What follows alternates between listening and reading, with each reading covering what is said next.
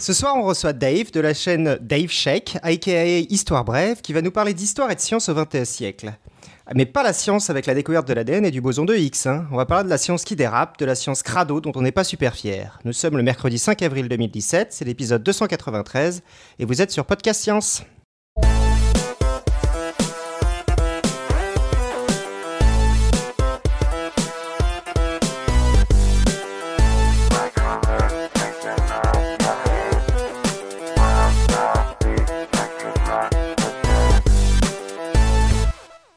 Ce soir, on a une grosse table physique euh, pour changer. Donc, euh, on a euh, Claire, Hello euh, Nico, Salut. Topo Hello. et Ludo. Hello. Ça rime. Et on a euh, Irène euh, qui euh, rigole depuis euh, Santa Barbara. Bonsoir tout le monde. On a euh, peut-être Robin qui viendra et on a surtout donc notre invité euh, Dave qui donc qui n'est pas en, en- en physique avec nous mais donc qui est à, à Nancy je crois. Si c'est bien ça, en, en bonne Lorraine. Très bien. Bonsoir. Bonsoir. Bienvenue. Euh, alors pour te présenter pour les quelques les gens qui te connaissent pas, je sais pas s'il y en a. Tu donc tu fais une chaîne. euh, le nom de ta chaîne c'est Dave Shake. Euh, le surnom de ta chaîne c'est Histoire brève. C'est ça, c'est l'ancien nom en fait. Ok. Et j'ai été pris d'égocentrisme entre temps en fait. D'accord. Et du coup, c'est comment ta chaîne maintenant? Non, maintenant ma chaîne s'appelle Dave Check en fait. Comme ça, j'ai plus de marge et quand je fais une vidéo de plus de 5 minutes, on me dit pas lol, ça s'appelle Histoire Brève. D'accord. Très bien. Par contre, quand tu fais des vidéos avec d'autres personnes, on te dit lol, ça s'appelle Dave Sheck, c'est ça Et non, ça, ça va, on dit rien bizarrement. Très bien. Et donc euh, tu fais des histoires brèves la plupart du temps, mais des fois c'est plus de 5 minutes. C'est un bon C'est ça, résumé. ça peut arriver. voilà, je parle de, je parle d'histoire, surtout moderne, de géopolitique. Euh, voilà, on parle pas trop de Renaissance et de Moyen Âge chez moi, et encore moins de, de Moyen Âge européen quand ça peut arriver. On essaye de toucher un peu à ce que justement les autres ne font pas. Si t'as fait un truc sur le premier Reich. Ah oui, parce que le c'est. C'est pour ça que j'ai changé de nom aussi. Il y a tout qui change, et du coup on évite de parler de, de vieux trucs. Là, parce que là j'ai parlé du. Troisième Reich aussi récemment. Et sauf erreur, au niveau des sujets, tu, tu aimes particulièrement parler des sujets dont on n'ose pas trop parler euh, d'habitude en histoire parce qu'on a un peu honte, quoi. Ouais, parce que c'est rigolo. le sujet de ce soir, tout ça. Exactement, qui euh, rejoint le sujet du coup de ma, enfin mes deux dernières vidéos, parce que c'était une collaboration avec euh, la chaîne Asclepios, qui parlait d'expériences médicales euh, pendant les années 40, 30 et 40 euh, chez les nazis. Ok. Avec Sébastien euh, qui faisait des coucous derrière. Sébastien Carassout. euh. Sense of Wonder, exactement. Oui, C'est euh, Sébastien Carassou de beaucoup trop d'endroits sur Internet. exactement. Donc c'est ce soir c'est une émission de type dossier et donc euh, bah, on va te laisser déballer, euh, on va couper nos micros et on va t'écouter et voilà on t'interrompt si on a des questions, voilà. N'hésitez pas, je m'excuse d'avance parce que j'ai regroupé pas mal d'histoires d'un peu partout. Euh, du coup, ça peut être un peu confus. Donc, si jamais vous avez des questions, n'hésitez pas à me couper. On t'arrêtera. Alors du coup, avant de commencer, je voudrais commencer avec une petite définition du mot éthique. Parce que selon Larousse, l'éthique, c'est un ensemble de principes moraux qui sont à la base de la conduite de quelqu'un. Voilà. Gardez bien ça en tête, euh, ça resservira plus tard. Après, bon, comme tous les concepts, sa définition a changé au fil du temps, et ça change aussi en fonction des lieux. hein. Ce qui est éthique dans un pays peut ne pas l'être dans un autre, et vice-versa. Mais voilà, au bout d'un moment, on arrive quand même à ce que tout le monde se dise à l'unisson, ok, là, c'est chaud. Et, euh, ce moment, c'était la Seconde Guerre mondiale pour nous, hein, l'Holocauste, tout ça, tout ça. Du coup, à tata, suite à tout ça, euh, c'est-à-dire l'Holocauste, hein, comme je viens de dire, on a édité en 1947 le code de Nuremberg. Je vous contextualise ça vite fait. Euh, du 20 novembre 45, 1945 au 1er octobre 1946, s'est tenu le procès de Nuremberg à Nuremberg, en Allemagne. C'est bien pratique. En gros, après la Seconde Guerre mondiale, on a jugé plusieurs dirigeants et scientifiques nazis parce que bon, ils avaient quand même fait des trucs pas trop jojo pendant la guerre. Et de ce procès a résulté le code de Nuremberg. C'est une série de 10 articles tentant de définir des conditions acceptables pour les expériences conduites sur des êtres humains, du genre euh, le consentement volontaire du sujet humain est absolument essentiel. Ça peut être Non. pratique. en gros, c'est comme si le code de Nuremberg, c'était une jurisprudence du procès de Nuremberg, quoi. Comme ça. Exactement. Après, c'est des trucs qui étaient euh, au final euh, qui coulaient de source et qui étaient déjà appliqués un peu partout, mais on s'est dit que ça serait pas mal de les noter quelque De part. les en fait, rappeler, ouais. Ou, euh, une autre des lignes du code, c'est euh, les expériences ne doivent être pratiquées que par des personnes scientifiquement qualifiées. C'est vrai que ça peut euh, faire du bien de le rappeler de temps en temps.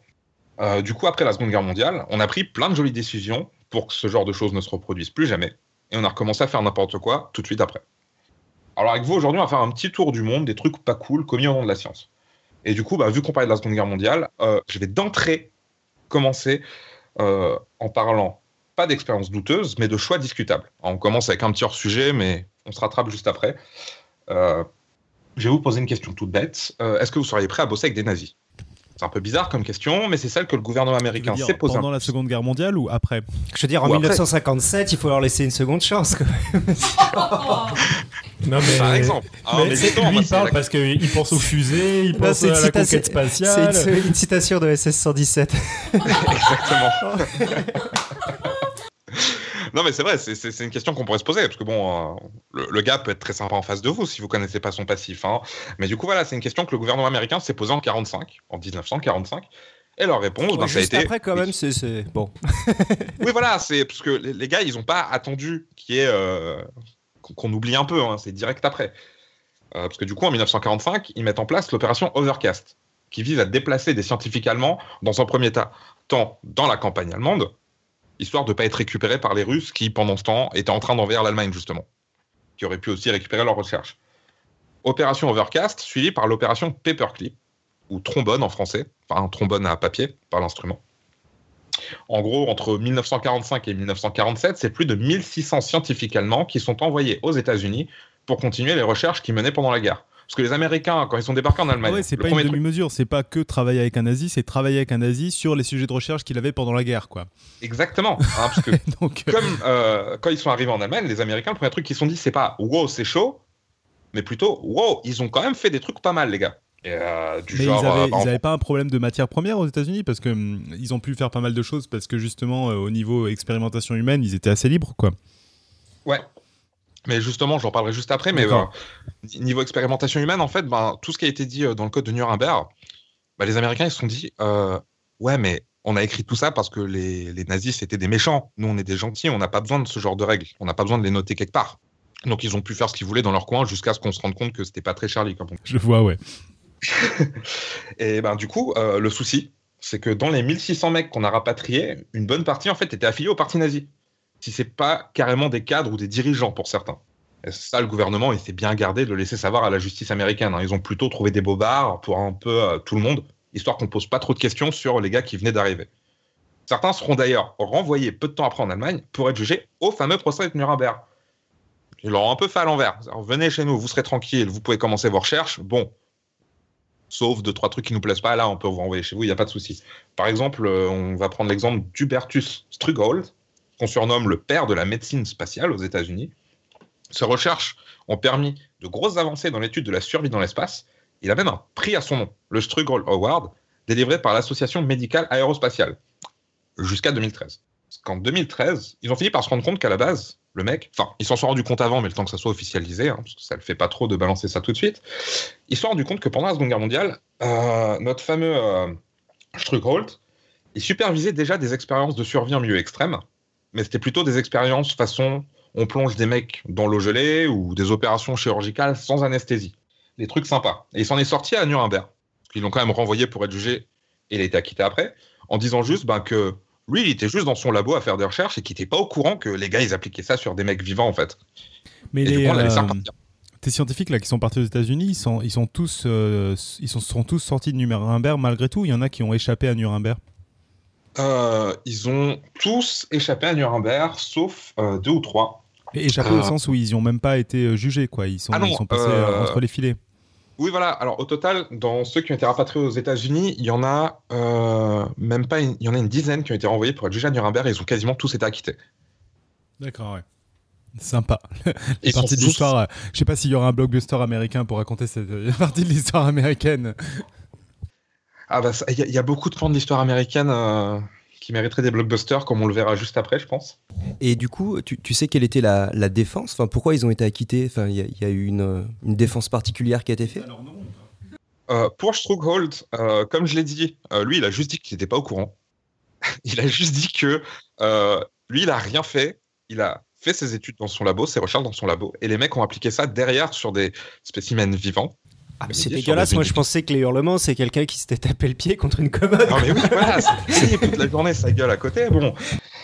Et, euh, et, en fait, la plupart sont sortis avec des défenses comme ça. Il y a eu un petit coup de pouce du gouvernement américain qui avait un peu besoin des mecs au pays aussi, en fait. Ouais, d'accord. Du coup, euh, ça s'est un peu fait sous le manteau, comme on dit. Alors, du coup, euh, oui, toutes ces collaborations, voilà, excusez le jeu de mots, ont été importantes avec ces scientifiques nazis et ont permis des avancées non négligeables, hein, du genre, ben, par exemple, tout le programme Apollo qui a permis d'envoyer des, hommes dans l'espace. Mais quand on voit le passif de certains des mecs qui ont été rapatriés aux US pour bosser, ben on peut se demander comment se passaient les discussions autour de la machine à café le matin. Hein. toi, tu faisais quoi avant? Rien de fifou, on tuait des gosses et des handicapés. Toi. Voilà. Mais, euh, mais voilà, je dis ça pour, euh, pour les, Américains, mais les Russes, ils sont pas restés en. Ils sont pas restés sur le côté niveau import de sciences nazis. Nazi. C'est dur à enchaîner. Le 22 octobre 1946 est lancée l'opération Oswa Yakim les Russes vont euh, recruter, entre guillemets, environ 2000 scientifiques et ingénieurs allemands. Je dis entre guillemets parce qu'en fait, c'était où ils allaient bosser en Russie, où on les tuait eux et leurs familles. Du coup, ils n'ont pas trop le choix. Bon, on leur a proposé un bon salaire, on leur a amené toutes, toutes leurs affaires, hein, mais ils n'avaient pas trop le choix. Et c'était euh, un lieu en particulier, euh, colonie de vacances ou plutôt goulag ça, se passait comment? Non, non, c'était dans, dans, des, excusez l'anglicisme, des facilités de recherche, enfin des, euh, des, des, labos. Des centres de recherche, ouais. Voilà, tout simplement. Non, les goulags, euh, c'était plutôt là où on faisait des expériences sur les mecs. Ça, euh, je vais revenir après. Mais non, là, on les c'était pas local. Pardon? Du coup, c'était pas local. Il, enfin, l'endroit où ils testaient sur les, sur, sur les gens, c'était pas l'endroit où ils envoyaient les, les chercheurs. Non, du, coup, c'était plutôt des chercheurs euh, genre euh, roquettes, euh, armement, ou c'était quoi? Alors, il y a eu de ça, il y a aussi eu des ingénieurs, justement, parce qu'il fallait aussi pas mal reconstruire la Russie. Donc ils ont récupéré pas mal de mecs, d'ingénieurs, d'architectes en infrastructure, mais c'était majoritairement militaire, hein, parce que ben, le... la recherche nucléaire en Russie, c'était un peu à la ramasse, et ils ont très vite rattrapé les Américains justement à la sortie de la guerre. Et c'est pas c'est pas sans rien qu'ils l'ont fait. Comme par hasard. Voilà. Et du coup, ben, ça tombe bien, on va sortir de la Seconde Guerre mondiale pour arriver dans la guerre froide. Et alors attends, juste euh, pour finir sur cette histoire de guerre mondiale qui va être un peu un fil rouge, je pense, de toute ton, ton intervention là. Comment tu sais ça? Comment Non mais je, c'est plus ma question en fait. comment on sait ça en fait? C'est qu'il y a du, depuis il y a eu des livres qui racontent tout ça? Il y a, on le sait en fait finalement? Parce que c'est le genre de truc, j'imagine que les États-Unis veulent garder secret. Alors les États-Unis, ils ont fini par rendre ça public. D'accord. Euh, certains trucs, pas tout, hein, mais c'est des trucs en fait où les gens ont fini par parler à des journaux ou alors il y a carrément des papiers officiels qui ont été rendus publics. Ouais. Euh, L'opération Paperclip, par exemple, ça a été rendu public par le gouvernement. Mais euh, il y a tout un tas de trucs qui sont passés aux États-Unis en fait que, qui ont fini par être rendus publics parce que quelqu'un l'a balancé et avant que l'info se répande trop, ben, le gouvernement l'a rendu public pour dire ben voilà, on, on le dit nous-mêmes en fait c'est pas aussi le, concept de déclassification des papiers au bout d'un certain moment aux États-Unis, euh, genre 350 ans, les, papiers du FBI, un truc comme ça, c'est lié ou ça n'a rien à voir? Euh, Non, non, c'est pas, c'est pas lié pour le coup. Euh, parce qu'en fait, y a, ils, le disent, mais dans tous ces papiers déclassifiés, souvent, il y a toujours une centaine de pages qui sont blanches. D'accord. Euh, et c'est pareil en France, c'est pareil partout. La Russie, c'était un peu plus dur de, choper des infos. Alors, j'ai pas énormément de sources pour le coup, mais euh, on est juste au courant de l'opération. Après, ce que les mecs ont fait là-bas, on a très peu d'infos en fait. Ils laissaient pas sortir grand-chose, les Russes. Euh, autant à l'époque qu'aujourd'hui, au final. Du coup, voilà. D'autres questions? Ou... Non, non, je crois que c'est à peu près tout pour, pour la partie Seconde Guerre mondiale. On peut passer à la guerre froide. Yes. du coup, guerre froide.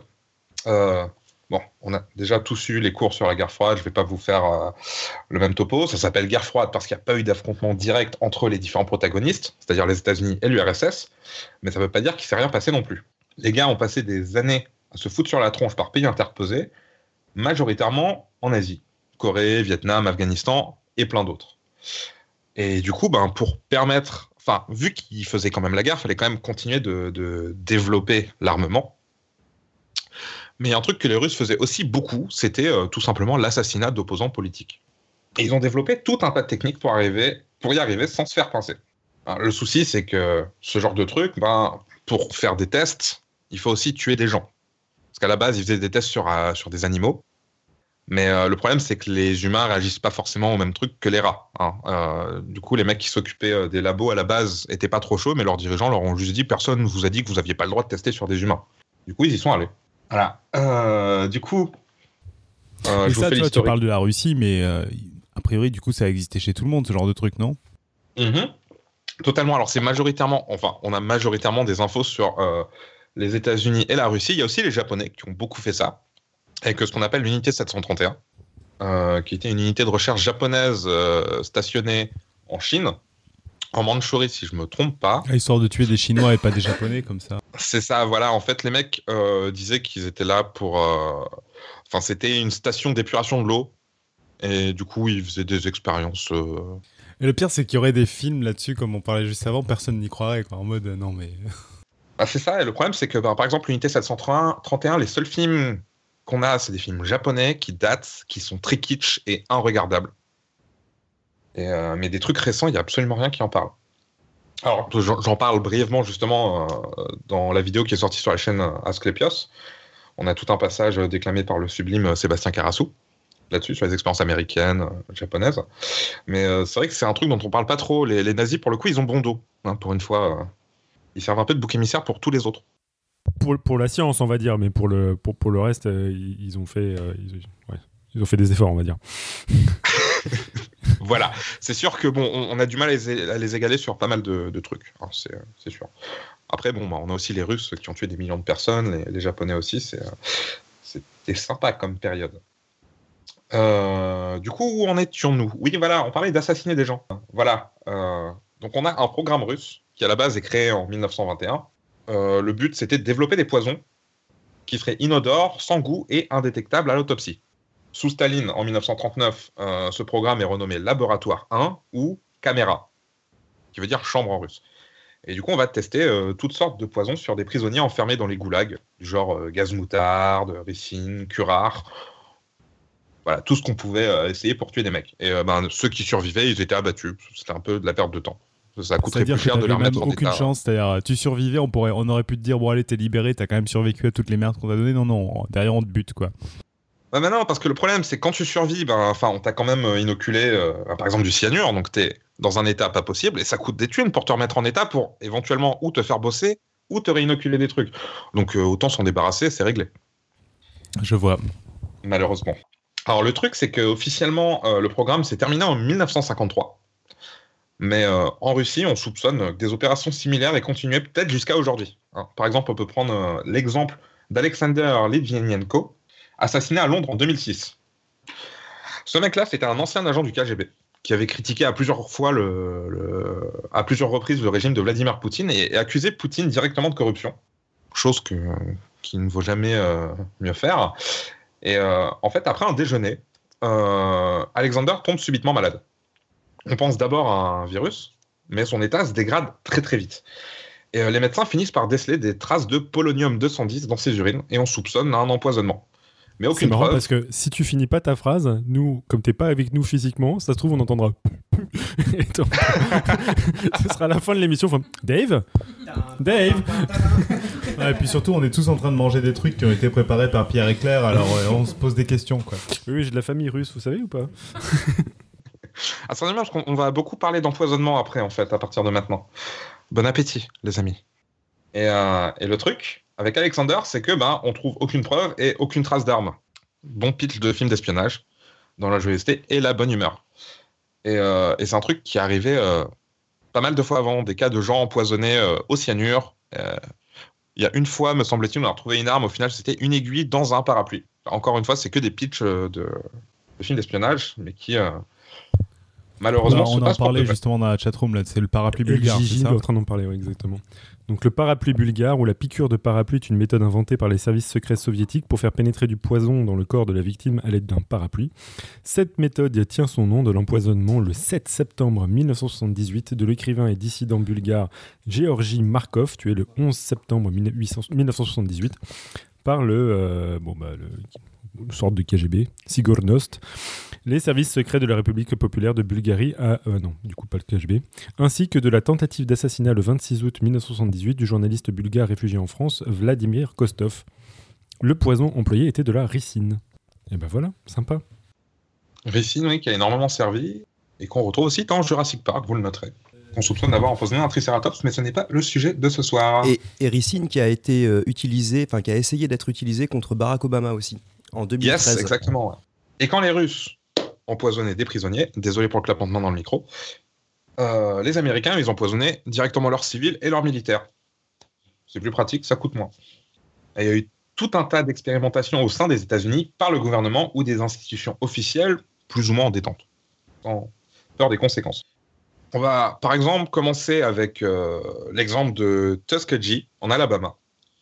Euh, de 1932 à 1972, les médecins vont observer sur des patients atteints de la syphilis, majoritairement pauvres et africains-américains, les effets de cette maladie sans traitement. Ils vont laisser les mecs dans leur coin et juste regarder ce qui leur arrive. Le truc, c'est que ben, au début des années 1940, on découvre que la pénicilline, c'est super efficace pour traiter de la syphilis. Mais les médecins de Tuskegee, ils vont faire leur possible pour que leurs patients n'aient jamais vendre cette info, histoire qu'ils puissent continuer à observer euh, l'avancement de la maladie sans contretemps. Ils vont même dissuader euh, ceux qui, euh, qui, sont enrôlés pendant la Seconde Guerre mondiale, parce qu'encore une fois, je rappelle, on est au début des années 40, pour aller sur le front américain, d'être traités. Parce que les médecins de l'armée, eux, ben, ils sont au courant que la pénicilline, ça soigne la syphilis. Du coup, ben, ça arrangerait pas les, les recherches. Et du coup, ben, les médecins dissuadent les mecs d'aller au front, les dissuadent d'être traités, et du coup, ils restent tranquilles à la maison et continuent de crever sur place. Est-ce que tu penses que ça, ça a eu un impact justement, puisque c'était à peu près euh, avant Nuremberg euh, et que bah, j'imagine que la plupart des autorités étaient au courant, que euh, c'est peut-être pour ça que les, États-Unis étaient un peu laxistes sur ce genre de choses? Le truc, c'est que cette opération-là, c'est un truc local. C'est un, groupe de médecins dans une clinique qui a fait ça. Mais pour le coup, c'était local. Après, il y a eu d'autres opérations dans le genre supervisées par le gouvernement mais euh, même quand ils ont, enfin même quand ils signaient euh, des accords stipulant qu'ils ne pouvaient pas faire ce genre de truc, bah, ils le faisaient quand même en fait. Du coup, ils en avaient absolument rien à fiche. Ok, génial. Comme on le verra juste après. Euh, le truc, bah, on y vient justement dans toute cette opération, c'est que les médecins récupéraient les patients en leur promettant d'être traités, mais sans leur dire ce qui se passait réellement pendant les expérimentations. Et quand l'affaire est devenue publique en 1972, c'est un scandale qui éclate. Hein. On rajoute la notion de consentement éclairé dans le droit américain. En gros, le patient doit pouvoir donner son consentement à un traitement en ayant connaissance de toutes les infos sur le dit traitement. C'est ballot parce que cette notion était dans les codes de Nuremberg, justement. Code que les Américains ont soigneusement décidé d'ignorer parce que, bon, bah, comme je l'ai dit juste avant, ça, ça valait pour les méchants médecins nazis, pas les gentils ils Américains. toujours le code de Nuremberg, les Américains? Ah oui, ils en ont rien à fiche. Hein. Euh, c'est un truc que les mecs se sont dit, ok, on va mettre ça sur propre et on va le respecter, mais ça fait partie du droit de personne. En fait, c'est juste la première tentative d'un espèce de droit universel mais euh, qu'au final, euh, chacun respecte comme il veut aujourd'hui. Donc euh, les pays rajoutent au fur et à mesure dans leurs droits respectifs des éléments du fameux code de Nuremberg, mais il n'y a rien d'officiel au code de Nuremberg en fait. D'accord. C'est juste une tentative, foirée. En même temps, quelle est l'autorité qui pourrait faire acter justement toutes les, décisions de Nuremberg? Euh, C'est le tribunal international. Tribunal pénal international. Comment? Voilà. Le tribunal pénal international. Et du coup, le tribunal pénal international, c'est quelque chose qui était avant Nuremberg, qui était pendant, après. Euh, je ne vois pas trop la chronologie en fait de, Nuremberg par rapport à, des instances qui pouvaient dire genre allez, euh, là vous faites, euh, vous faites trop les méchants. Hein. Alors, le tribunal pénal international, si je me gourre pas, ça date d'après. Je vous fais une rapide recherche. Eh ben, on meuble C'est la S, c'est bien ça. Hein. Eh ben écoute, apparemment, c'est 1998. Donc voilà, Waouh Donc en fait, euh, ils ont fait un truc. Euh, on est d'accord. Ils ont fait un truc sur Nuremberg pour faire la première fois euh, des, actes internationaux d'éthique et, de, et, de condamnation, mais qui n'avaient pas de corps pour pouvoir les acter à part le truc de Nuremberg. C'est ça. Donc c'était vraiment au bon vouloir de tout un chacun. Alors, du coup, qui c'est qui a bah, pris en compte les décisions du tribunal de Nuremberg pour pouvoir, bah, par exemple, s'il y avait des, je sais pas, moi, des peines de mort. Euh, de... Les Allemands. C'est les Allemands, d'accord. C'est la, nation allemande qui a, qui a, pris en compte euh, ce, genre de choses. C'est ça. Ensuite, euh, ah, bah, les, Allemands, ils ont un peu été traumatisés par tout ce qui s'est passé pendant la guerre, donc tout ce qu'on leur a dit, ils l'ont fait, concrètement. les Français, ils ont eu leur version, qui sert de, de texte juridique plus ou moins, mais qui n'est pas forcément respectée à la lettre. Après, euh, je l'ai sous les yeux, c'est des trucs assez évidents en fait. Hein. C'est que des trucs sur le consentement, euh, l'interdiction de faire souffrir ou de tuer. Euh, les traitements doivent être administrés par des, médecins habilités. c'est vraiment que des trucs qui devraient être logiques en fait. Donc c'est des trucs qui sont déjà plus ou moins dans les droits de tout le monde. Le code de Nuremberg, c'était vraiment pour dire voilà tout ce qui s'est passé là pendant la Seconde Guerre, toute cette liste de choses, faut vraiment que ça se reproduise plus jamais. Mais comme je l'ai dit, même si c'est dans les codes euh, et les droits des différents pays, ça ne les empêche pas de passer totalement à côté en fait. Voilà. Ok, Euh, sympa. Ah oui, non, c'est très joyeux. mettant la partie avec les nouvelles, c'est sympa et drôle. Qu'on puisse déconner un peu. Euh, On était à la syphilis. Oui, c'est ça. Non, je, je sais s'il y avait de la joie et de la bonne humeur, mais en fait, il n'y en a pas du tout. Je suis vraiment désolé. Euh, du coup, syphilis, oui, c'est c'est marrant d'ailleurs, parce que, enfin, je fais une petite aparté, mais je sais pas pourquoi les médecins américains s'obstinaient à filer la syphilis à tout le monde. Genre vraiment, il y a des tonnes et des tonnes d'expériences sur la syphilis et quelques autres euh, IST, mais majoritairement la syphilis. C'est parce qu'ils passent leur temps à envahir d'autres pays et que du coup leurs soldats les chopaient. C'est pas faux. Non mais c'est vrai, C'est hein, pas je me faisais la même réflexion, mais c'est ouf quoi. Bon, ou les médecins eux-mêmes l'avaient de toute façon, ils voulaient savoir comment la soigner peut-être. hein. Mais c'est incroyable. Mais pas faux. Ah, mais tu pourras revenir nous faire un épisode sur la syphilis, c'est parfait. Totalement. C'est un- je, enfin, il y a, je suis sûr qu'avec enfin, Léo, il y a moyen de faire quelque chose de très grand justement sur l'impact de, de la syphilis dans le monde. Suivre les conflits armés à travers la syphilis. Ou Ouais, l'évolution de la syphilis en fonction des Là, tu tiens un titre de bouquin, tu peux. tu- Étude, étude de- des combats armés à travers l'histoire au travers de la syphilis. la syphilis à travers les âges. On aime beaucoup. Euh, du coup, bon, autre histoire. On va, on va un peu laisser les, les IST pour l'instant. Euh, en 1950, l'armée américaine déploie dans la zone de San Francisco la bactérie Bacillus globigii. En gros, ils ont sprayé toute la zone de San Francisco avec ça. À l'époque, c'était une bactérie qui était, sens- qui était supposée inoffensive, mais euh, proche de l'anthrax. Du coup, ben, c'était pratique à étudier. C'était pratique pour étudier, par, par contre, pardon, les conséquences d'une attaque biologique sur le pays. Sauf Tu en rappelles fait, la date? 1950, D'accord, ok. il y a 67 ans. OKLM. Voilà. Sauf que ben, euh, c'était Et- pas et si juste, inoffensif euh, que ça. Du coup, Oui. qui, qui donnait les ordres de faire ça? Pardon? Qui, qui donnait les, les ordres de faire ça? Alors là, c'était euh, le ministère de la Défense qui, du coup, voulait euh, tester euh, comment ça se gérerait en cas de- d'attaque C'est-à-dire qu'il y a eu un brainstorming lors de l'état-major où ils se sont dit bon les gars, là j'ai une petite idée. Je crois que le mec euh, au pouvoir s'appelait Régis. Bien sûr, mais. Alors, c'est- pas la, la seule fois qu'ils l'ont fait. hein. Ils, ont, ils ont largué la même bactérie dans le métro new-yorkais aussi. Euh, pour voir, pareil, euh, si on larguait de l'anthrax euh, dans le métro, qu'est-ce qui se passerait? Mais il, on est d'accord que c'est L'armée, des extraterrestres. toujours l'armée. Ah, ah, d'accord. C'est toujours le ministère de la Défense. Euh, le métro, c'était en 66, si je me gourre pas. Donc Ah. après avoir su, puisque j'imagine que ce que tu de ce que tu vas nous dire que c'était pas si inoffensif que ça. C'est ça, en fait, ça, bah, à San Francisco, on a compté des centaines de cas qui ressemblaient plus ou moins à une pneumonie. Et on a eu un mort. La famille du- de ce mort, d'ailleurs, qui a porté plainte contre l'État et qui a euh, évidemment perdu. Et bah, pareil pour le métro, hein, il y a eu euh, pas mal de cas de pneumonie. Il n'y a pas eu de mort ce coup-ci. Mais euh, bah, encore une fois, l'armée s'en est sortie tranquille. Donc la mission était un échec. Ah, totalement, mais ça les a pas empêchés de le faire euh, plusieurs fois pour vérifier à chaque fois. La récidive, quoi. Mais c'est c'est hallucinant. Alors, euh, bon, on a parlé de maladie, mais la guerre froide, c'est aussi la peur euh, des bombardements aux États-Unis. Ça aurait pu arriver. euh, déjà pendant la Seconde Guerre mondiale, petit fun fact, euh, les Japonais ont envoyé des bombes incendiaires attachées à des ballons à travers le Pacifique pour s'écraser aux États-Unis. Et euh, ça a réussi à faire des dégâts, mais vu que c'était des ballons portés par le vent, ça a fait un peu n'importe quoi. Ça s'est écrasé dans le Kansas, euh, dans des États un peu paumés. Il y a eu quelques blessés, mais les mecs ont quand même réussi à faire traverser tout le Pacifique à des bombes incendiaires attachées à des ballons. Voilà. Mais ça, c'est le sujet d'un autre jour. ça, c'est les Japonais. Ça, c'est les Japonais, voilà. Mais comme quoi, vraiment, ils pouvaient vraiment être touchés par, par une attaque, aussi euh, saugrenue soit-elle. Et là, pour le coup, ben, la guerre froide, c'était la peur du nucléaire. Et euh, le souci du nucléaire, euh, c'est qu'on ne sait pas vraiment ce que ça peut faire sur le corps humain. Du coup, ben, encore une fois, le seul moyen de savoir, hein, c'est ben, d'irradier des gens et d'observer. du coup, le, le département de la défense. c'est d'une rationalité scientifique. Ah, bah, totalement pour le coup. hein. Les, les mecs, c'est vraiment ce qu'ils ont fait pendant des années. Castor, Euh. elle a réagi à ton histoire de ballon en disant là-haut, version Jap. version Miyazaki, Oh mon dieu. Ah, mais oui, je, version le tombeau des Lucioles. je sais pas si tu préfères pas la vraie histoire que celle qu'aurait fait Miyazaki pour le coup.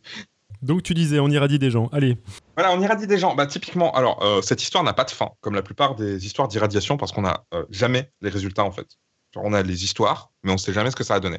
Ça, c'est toujours, euh, bah, comme on disait, il y a très peu d'infos qui filtrent et le gouvernement américain, même quand ils rendent les dossiers publics, il, il garde une partie euh, des infos planquées. Ah, ça, les scientifiques qui publient pas leurs résultats, c'est dégueulasse. hein.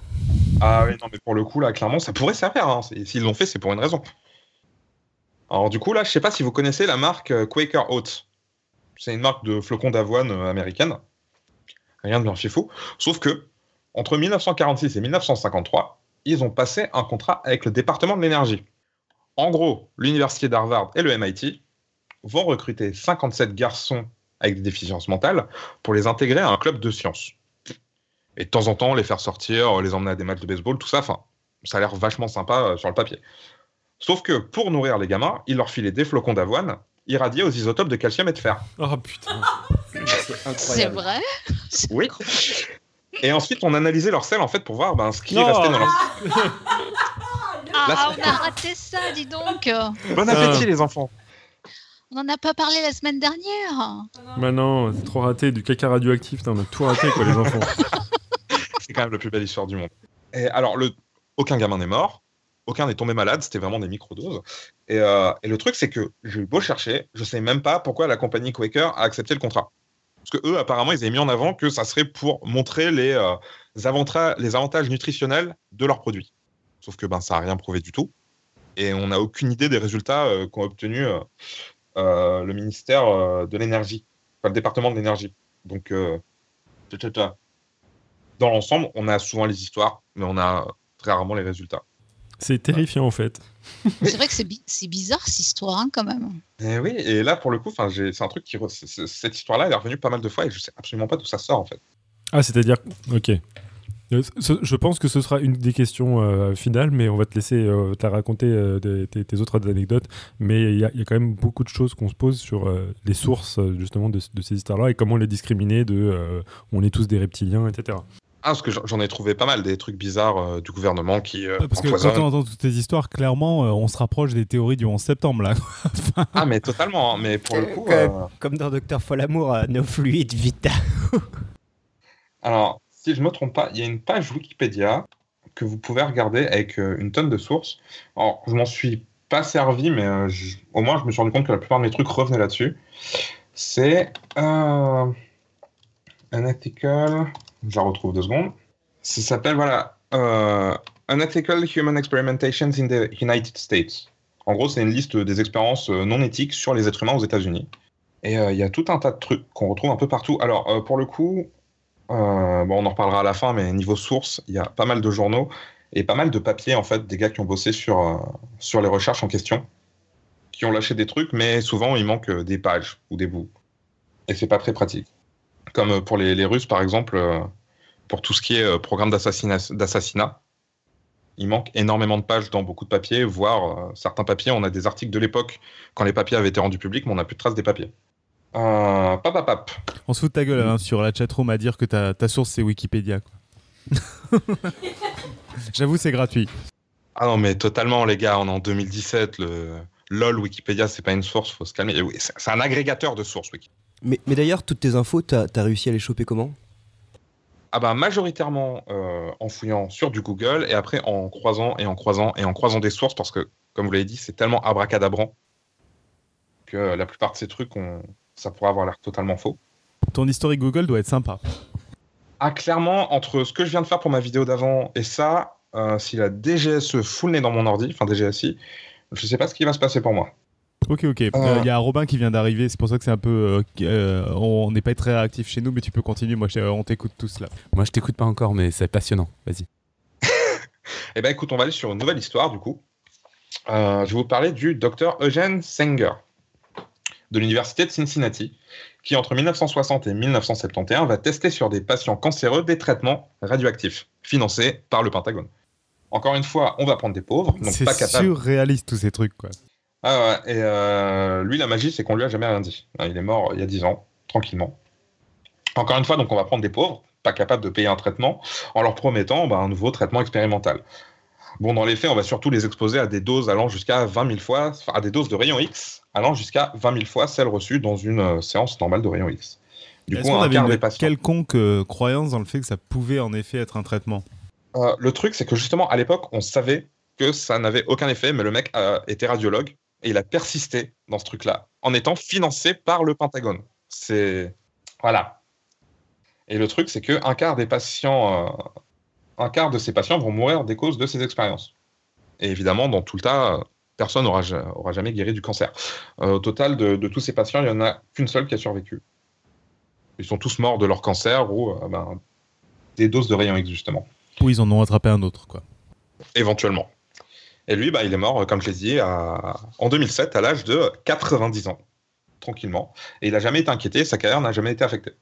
Après, euh, là, on parle de médecins qui sont quand même pris la tête pour inoculer, euh, ou de militaires qui sont pris la tête pour inoculer euh, des, isotopes radioactifs à des gens, mais l'armée, elle a fait beaucoup plus simple. Mais attends, comment ils, choisissent ces gars-là, quoi? Genre, comment t'es scientifique et là, t'as le Pentagone qui vient te contacter Hé, je viens d'avoir une idée, j'ai vu tes travaux. En, fait, souvent, c'est des mecs qui eux-mêmes se, présentent avec des tonnes de recherches. Ouais. Qui ne demandent pas forcément beaucoup de financement, mais qui ont l'air prometteuses. Ou qui proposent des pistes alternatives euh, à des traitements qu'on a déjà qui sont pas assez efficaces et qui du coup promettent des traitements beaucoup plus efficaces que ce qu'on a déjà. Même dans les cas comme Sanger. Sanger donc, en gros, le Pentagone fait des paris où il y a de très grandes chances de perte, mais s'ils gagnent, c'est un tel avantage qu'ils veulent l'avoir. quoi. C'est ça. C'est souvent le cas en fait. faut imaginer que le budget de la défense est tellement important.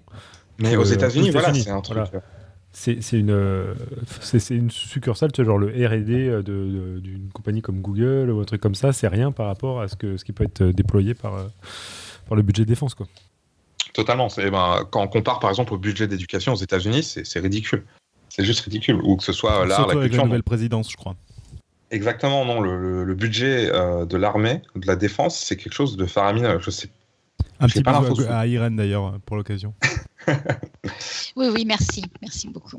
Non, t'es dans un coin plutôt piste, toi, Irène, pour le coup. Ah oui, oui, non, c'est vrai qu'en Californie, euh, on, est, euh, on est anti-Trump, quoi. euh, donc, où en étions-nous Oui, voilà, on parlait de, moyens de contamination euh, plus simples que, de répandre, que, que d'injecter ou de faire des radios aux gens. typiquement, l'armée américaine dans les années, entre les années 50 à 70, euh, ils ont effectué des tests de bombes atomiques dans le désert du Nevada, comme euh, tout le monde le sait. On a tous vu les images, on a tous vu Indiana Jones 4.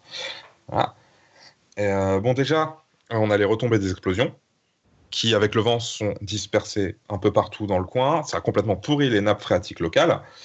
le nombre de leucémies et de cancers dans toute la zone ont explosé, mais personne n'est indemnisé et on estime à plus de 10 000 le nombre de morts directement liés aux retombées des explosions. Mais euh, ça ne suffit pas pour les recherches. Les militaires envoient aussi des troupes juste après les explosions euh, sur place, c'est-à-dire sur les lieux des explosions, pour faire des, manœuvres. Enfin, ça, c'est la version officielle. La vraie raison, c'est qu'ils veulent juste observer euh, les capacités des soldats à opérer dans un environnement radioactif. Bah oui, tant qu'à faire. C'est vrai, c'est pas bah, con les, mecs, ils, ils, savent faire, hein. mais euh, ce qu'on retient surtout, c'est que le nombre de cancers a augmenté de 50%, 50% pardon, chez les soldats déployés. Mais excuse-moi, juste, comment on peut être sûr que c'est pas. Ça, fait très théorie des complots, euh, des machins comme ça? Il y, a, eu des choses documentées, des gens qui ont réussi à faire des. Il y a, là, pour le coup, il y a des papiers qui ont été publiés, oui. Euh, je mhm. vous balancerai mes sources après coup. Tu veux dire des papiers de, chercheurs de l'armée qui, sont, qui ont dit on a fait ça et voilà il y a eu des papiers de chercheurs de l'armée et il y a eu d'anciens chercheurs qui se sont barrés, qui ont aussi euh, sorti des papiers. Après, ceux-là, malheureusement, bah, ils sont toujours discrédités très vite. Mais euh, ça doit pas très bien se passer pour après. Voilà, mais il y, a des papiers officiels de l'armée pour, euh, pour ces expériences-là. Ouais, c'est vrai que ça fait, ça fait quand même, ça, paraît incroyable. C'est vraiment au nom de la science qu'ils ont fait ce genre de truc. Mhm. Ça me paraît incroyable. Bah, tout ça, en fait, c'était sous couvert de guerre froide et c'était sous couvert de la peur d'attaques nucléaires des soviétiques. Euh, enfin, faut se remettre dans le contexte de l'époque en fait. C'était vraiment la parano ambiante totale. Euh, les gens, enfin, il y avait des bunkers qui popaient d'un peu partout. En cas d'attaque nucléaire, les gens étaient vraiment dans la peur de l'attaque nucléaire en permanence en fait. Et du coup, ce genre de truc, quand c'était pour euh, légitimer la défense et la protection en cas d'attaque nucléaire, ben, on disait un peu amène à tout en fait à l'époque. Pareil pour les attaques bactériologiques. On était beaucoup plus laxiste. Aujourd'hui, ça passerait beaucoup moins, mais dans le contexte de l'époque, ça passait beaucoup plus facilement. C'est vite dit que ça passerait beaucoup moins, parce qu'on a vu des guerres récemment où euh, c'est passé euh, finalement pas si mal que ça, quoi. C'est pas faux. Là, il y a comme une ambiance de parano généralisée où on essaye aussi de nous faire passer un peu n'importe quoi. C'est pas faux, c'est pas faux.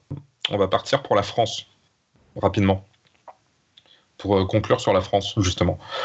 Parce qu'entre 1966 et 1996, la France a effectué des largages de bombes atomiques et nucléaires dans l'océan Pacifique, au large des atolls de Mururoa et Fangataufa, donc vers Tahiti. Et pendant ces 30 années, euh, c'est 196 essais qui seront effectués. Et dans les zones proches, on compte plus de 2000 habitants. Je dis dans les zones proches, parce que entre la mer et le vent, hein, les poussières radioactives, elles ont été dispersées jusqu'à Tahiti, voire plus loin. Mais le gouvernement français ne reconnaît comme zone directement à risque que les deux atolls les plus proches, en fait.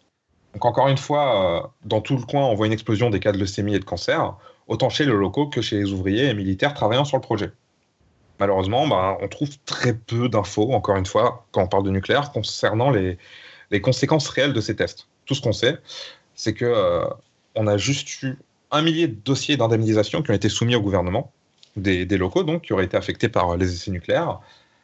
Pourquoi seulement un millier? Parce que bah, les procédures pour soumettre un dossier d'indemnisation à l'État français sera compliqué.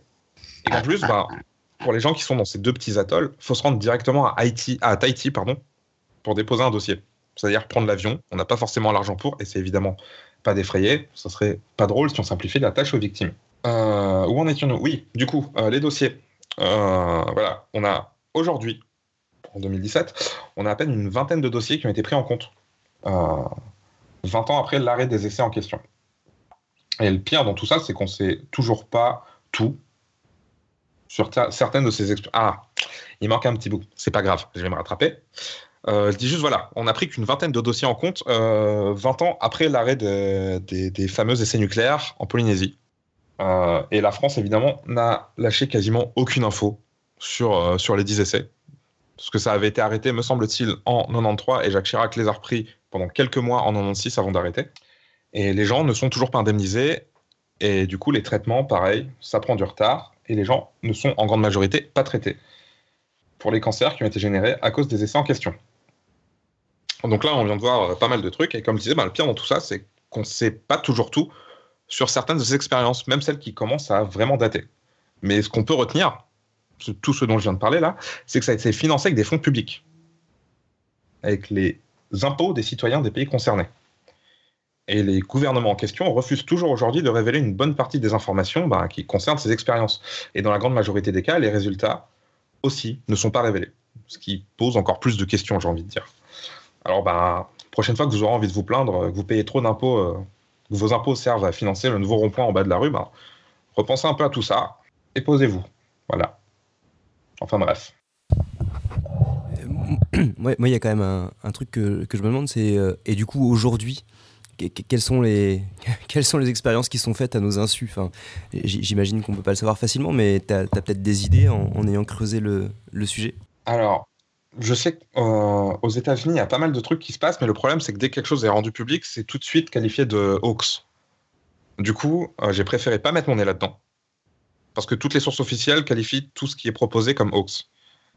Donc, euh, il y, a, énormément d'essais, que ce soit apparemment à Guantanamo ou dans des prisons au Moyen-Orient, en Irak, en Syrie.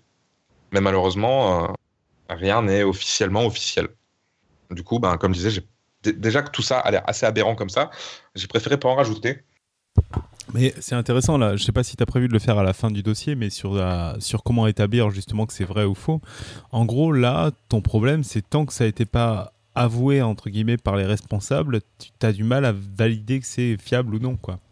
Bah, le truc, c'est, enfin, du coup, euh, bah, on, est à la fin du dossier, du coup, euh, comment prouver au, au final, parce que c'est, bah ouais qui, qui, qui, qui, a raison. Si un mec tout seul ou, un organisme débarque en disant que tel gouvernement a fait ça et que le gouvernement en face dit juste non, à moins d'avoir des dossiers officiels sous le nez, on ne peut pas le prouver. Et surtout que là, le rasoir de cam et compagnie, euh, on a plutôt la tendance à dire, euh, bah, a priori, euh, théorie du complot, quoi.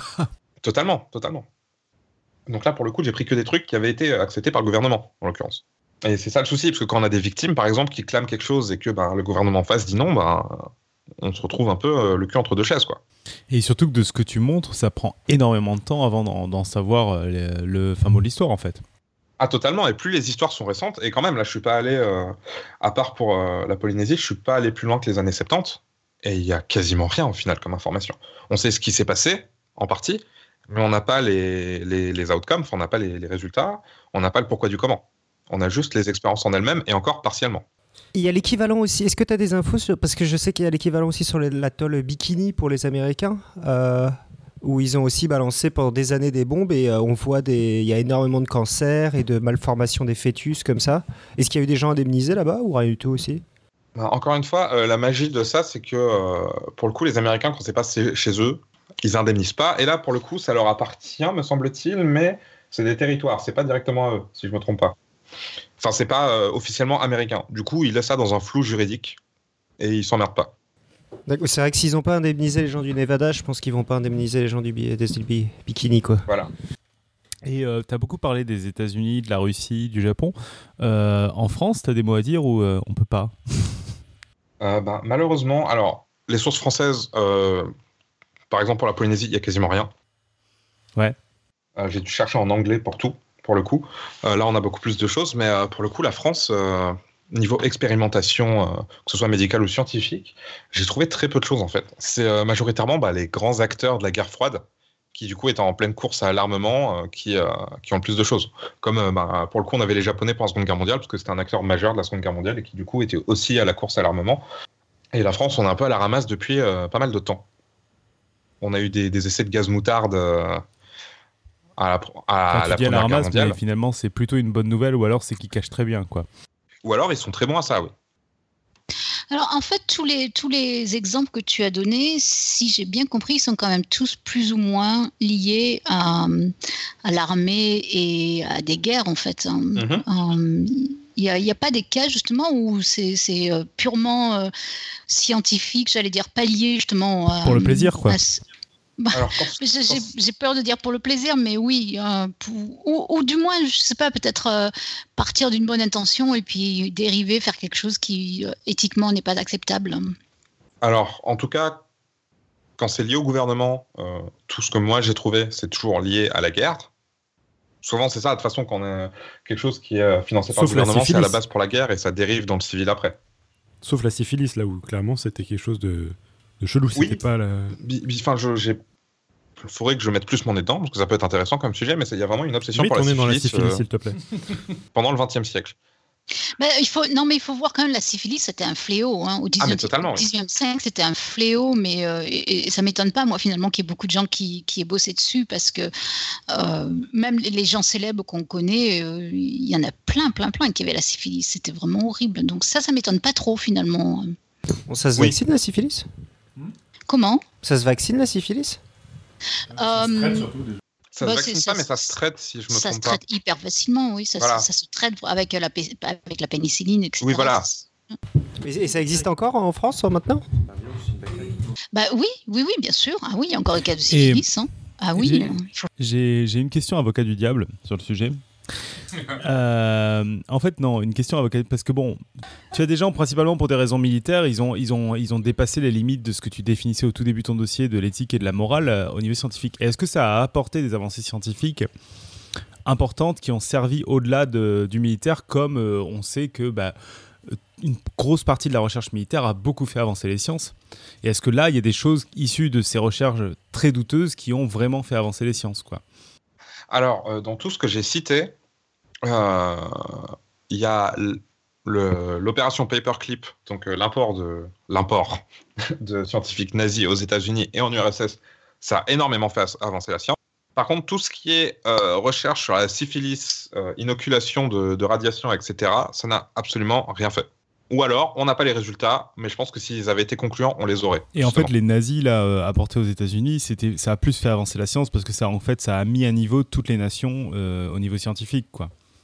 Totalement, ça a, ça a ramené, euh, c'est plus ça, c'était plus une entre guillemets une, ex- enfin, un mélange géographique qu'autre chose, quoi.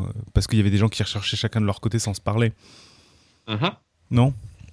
Il y, a- il y a eu de ça, et puis aussi, ben, c'est les Allemands qui étaient. euh, Leur but, c'était de taper sur les gens de loin. Donc, euh, ils étaient à fond sur tout ce qui était euh, recherche euh, en fusée, en roquette. Et les Américains, eux, du coup, travaillaient pas du tout là-dessus à l'époque, en fait. Et ça, ça leur a fait faire un bond énorme parce que du coup, ils étaient à la bourre. Et qui d'ailleurs est pas du tout euh, lié au médical dont tu nous as beaucoup parlé et qui pose des problèmes éthiques, parce que là, les roquettes, ça pose beaucoup moins de problèmes éthiques. Ah oui, totalement. Le seul problème éthique, c'est euh, bosser avec des gens qui ont tué euh, presque 10 millions de personnes. Oui, voilà, oui, tout à fait. C'est le, le- le seul, entre guillemets, problème. Dave, je suis assez déçu. euh, tu n'as pas parlé de la fameuse histoire de, donc, euh, des, des militaires au CIA qui ont fait des tests sur un petit village français. Ça te dit quelque chose comme histoire? Oui. Ah, oui, parce que je l'a- je l'avais mise dans un coin. Je l'ai pas noté. Parce que pour le coup, c'était entre guillemets mignon par rapport au reste. Mais oui, Bah, c'est- moi, en quand, France, c'est la même chose en plus petit. moi, quand je t'avais invité, je pensais à ça. Je pensais pas à la syphilis. Enfin, mais on s'est pas compris du tout. Ah bah, je sais pas, moi, moi, Kerner, tu m'appelles, je pense MST. des os, pas des os. Voilà. Donc ça c'est fait. Comment on le kick euh, de Skype Je... C'est quoi le bouton euh? Bon bah tant pis, raconte pas ton histoire. hein. Tant pis. Non, mais non, pour le coup, oui, c'est. euh, j'a- J'avais noté le, le titre en, en italique au cas où euh, je manquerais de, de matière et au final, euh, j'ai pas eu besoin d'aller chercher dedans. Donc tant pis. Donc euh, vous chercherez, c'est, ça parle de LSD, de CIA et de, de village français. Et c'est très drôle.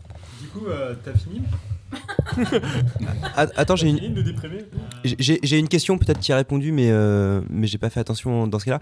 Ça- Ça concernait à peu près combien, dans, dans la Seconde Guerre mondiale, quand euh, les États-Unis euh, font arriver chez eux euh, des, euh, des scientifiques allemands et les, les Russes, pareil, ça, ça concerne combien de scientifiques? Est-ce que tu as une idée du nombre?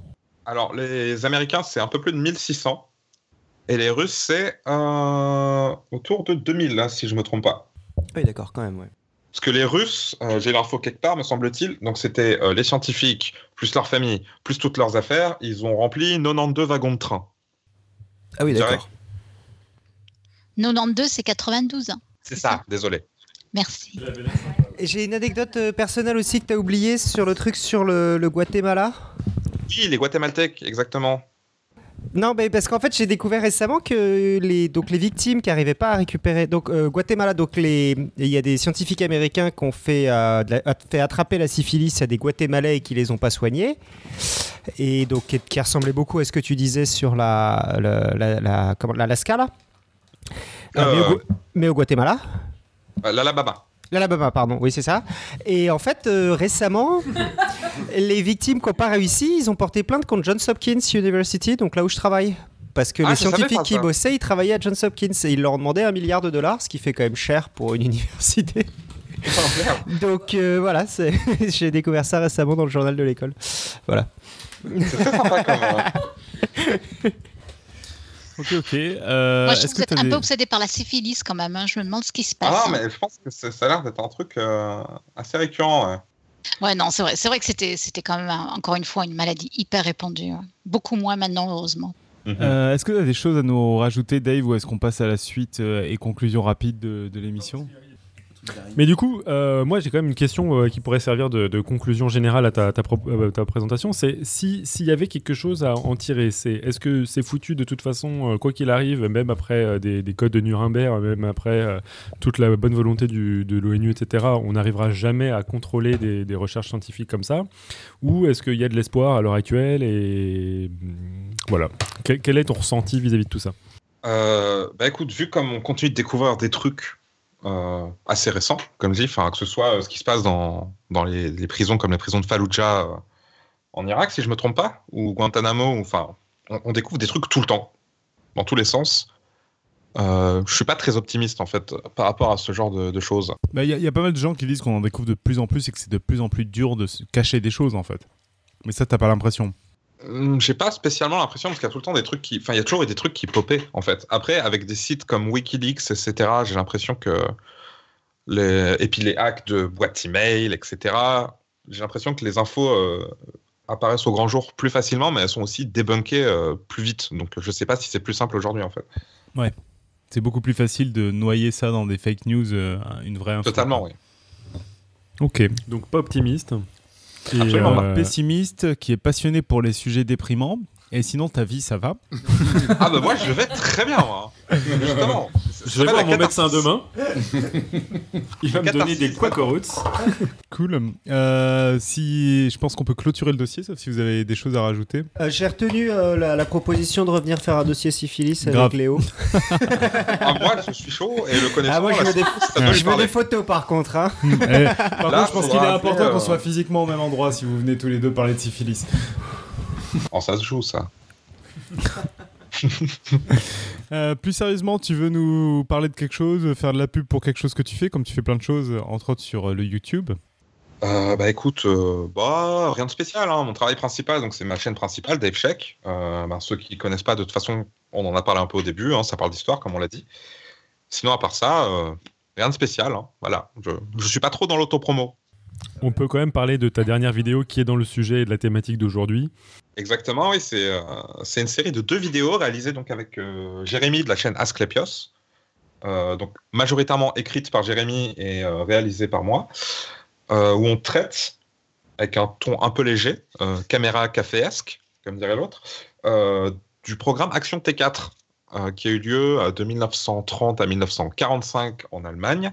Et en gros, c'était un programme à portée eugéniste euh, d'exécution de personnes handicapées. C'était un poids pour la société, etc. Et, euh, et du coup, voilà, on a exécuté euh, des centaines de milliers de- d'handicapés.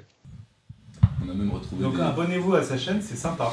Il y a des manuels Ah, c'est- scolaires euh, de maths euh, de l'époque où on fait calculer euh, combien coûte un handicapé à la société. Oh Ouais, putain ouais. Il y avait des affiches très sympas, justement. C'était le coût, c'était euh, 60 000 Reichsmark euh, par an et par personne euh, pour le, le traitement des handicapés. Et euh, bah, du coup, on apprend la côte, impatiemment. Eh ben écoute, je vais, euh, je vais, je vais recycler une quote euh, qui est faite dans justement ma dernière hein, vidéo. ce grand parolier.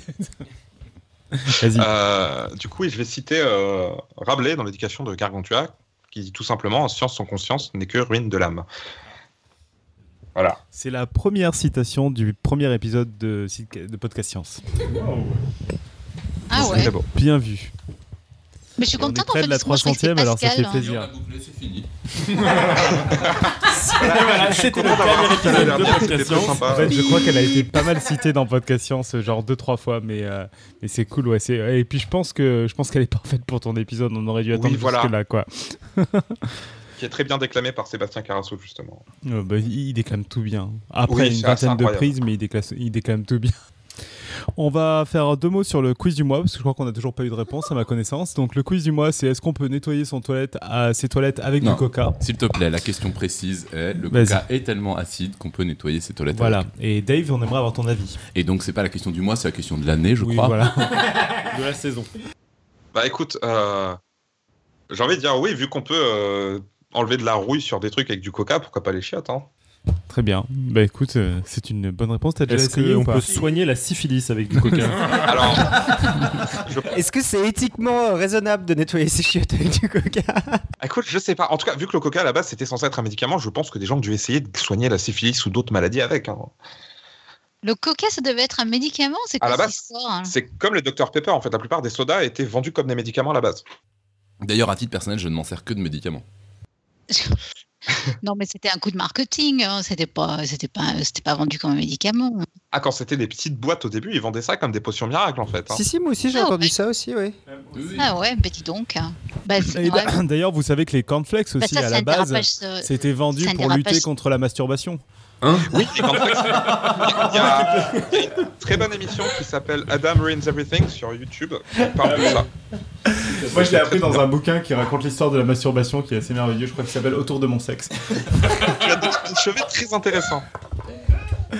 Oh, c'est le thème du prochain podcast science Ah, Et là, c'est pas très scientifique, mais c'est très intéressant.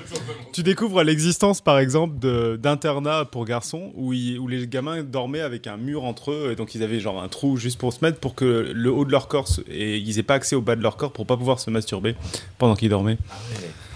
Oh, les pauvres mode, euh, gamins. c'est pas la fête, quoi.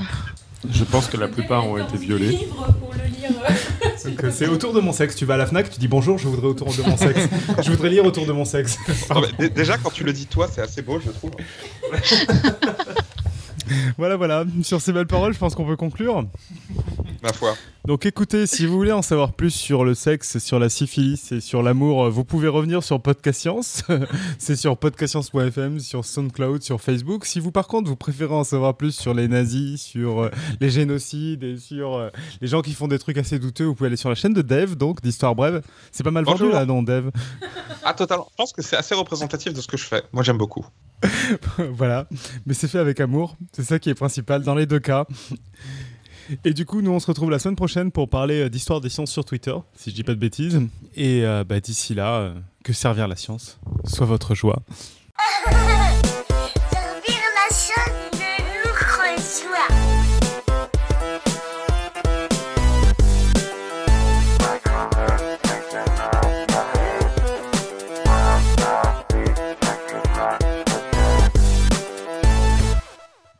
Il faut avoir été, comme moi, exilé pendant six mois dans un désert sexuel, en l'occurrence l'Arabie Saoudite, pour, redécouvrir, pour redécouvrir, faute mieux mais avec bonheur, les charmes discrets du plaisir solitaire.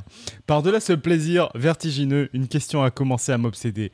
Puisque tout le monde se fait l'amour, pourquoi n'en parle-t-on jamais? Et pourquoi s'offrir quelques caresses Pourquoi s'offrir quelques caresses reste-t-il tabou alors qu'il s'agit de la sexualité la plus libre, la plus démocratique, la moins coûteuse qu'il soit? Tu vois, le mec, il, écrit bien quand même.